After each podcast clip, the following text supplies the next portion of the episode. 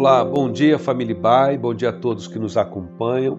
Aqui quem fala é pastor Natan Carvalho e este é o devocional diário da Igreja Batista Avenida dos Estados, em Curitiba, Paraná. Hoje é sexta-feira, 30 de outubro de 2020. Ao longo desta semana estivemos refletindo a partir do tema Aprendendo a Amar. Nossa expectativa e oração é que esses devocionais sejam usados por Deus para encorajar você a trilhar o caminho do amor em seus relacionamentos. O texto da nossa leitura de hoje está em 1 Coríntios, capítulo 13, versos 4 a 8, onde lemos assim a palavra do Senhor. O amor é paciente, o amor é bondoso, não inveja, não se vangloria, não se orgulha, não maltrata, não procura seus interesses, não se ira facilmente, não guarda rancor. O amor não se alegra com a injustiça, mas se alegra com a verdade. Tudo sofre, tudo crê, tudo espera, tudo suporta. O amor nunca perece. Amor, no sentido cristão, não significa uma emoção. Já falamos sobre isso. É um estado, não de sentimento, mas da vontade.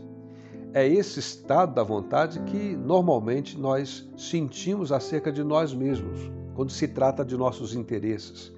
E é esse estado da vontade que nós precisamos aprender a ter quando se trata dos outros. É mais fácil quando há em nossos corações um sentimento de gostar, por exemplo, em relação à família e amigos. Mas quando estamos em um relacionamento em que não há um sentimento de gostar, talvez pelo contrário, há um desgostar da pessoa diante de nós, esse trato de amor é mais difícil. Por isso, em certo sentido, devemos nos fazer um esforço diário de aprender a gostar de todos, para que amar se torne mais fácil. Mas o, o fato é que, independente de gostarmos ou não, a regra para todos é muito simples: ame. E não perca tempo preocupando-se se você ama ou não o seu próximo. Haja como se amasse.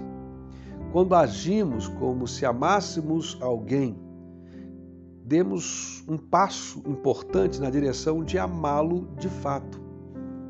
Se ofendemos alguém de quem não gostamos, sentiremos que gostamos menos ainda dele.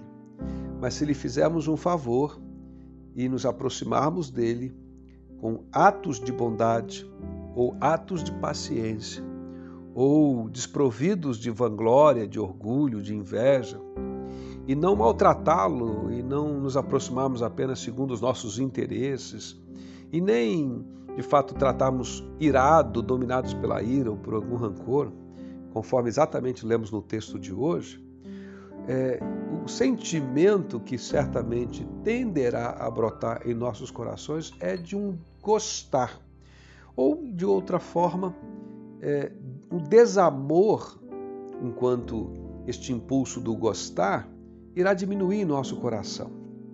Bem ou mal, cresce em proporções é, é, geométricas, em certo sentido. É, eis porque as pequenas decisões que nós tomamos a cada dia, elas têm uma grande importância. A menor boa ação que eu e você possamos fazer no dia de hoje pode ser um passo importante, onde mais tarde seremos capazes de alcançar vitórias que não esperávamos nas nossas relações. O amor de Deus por nós este deve ser a nossa fonte de amor pelos outros. Por isso, mencionamos também ao longo dessa semana e aquilo que a Bíblia tem nos ensinado de que Deus é amor e amor compõe a natureza de Deus. Quero terminar esse devocional e essa semana então encorajando você a ter um relacionamento profundo com Deus, de devoção, adoração, de culto de tal forma que a experiência do amor de Deus transborde na tua vida e alcance a todos do seu relacionamento e que esta compreensão, esta consciência da graça com que Deus nos trata a nós, aqueles que declaram Jesus como seu Senhor e Salvador, transborde em nossas vidas, de tal forma que possamos trilhar este caminho, segundo o apóstolo Paulo, no Coríntios 13, este caminho excelente. Que o amor, que nunca perece, que é uma força que cura, que é uma força que restaura, que é uma força que nos torna mais humanos em nossas relações e mais próximos do que Deus projetou que fôssemos como seres humanos, esteja então presente em nossos corações. Deus abençoe, um abençoado fim de semana e que o amor de Deus transborde em sua vida, alcançando a todos à sua volta.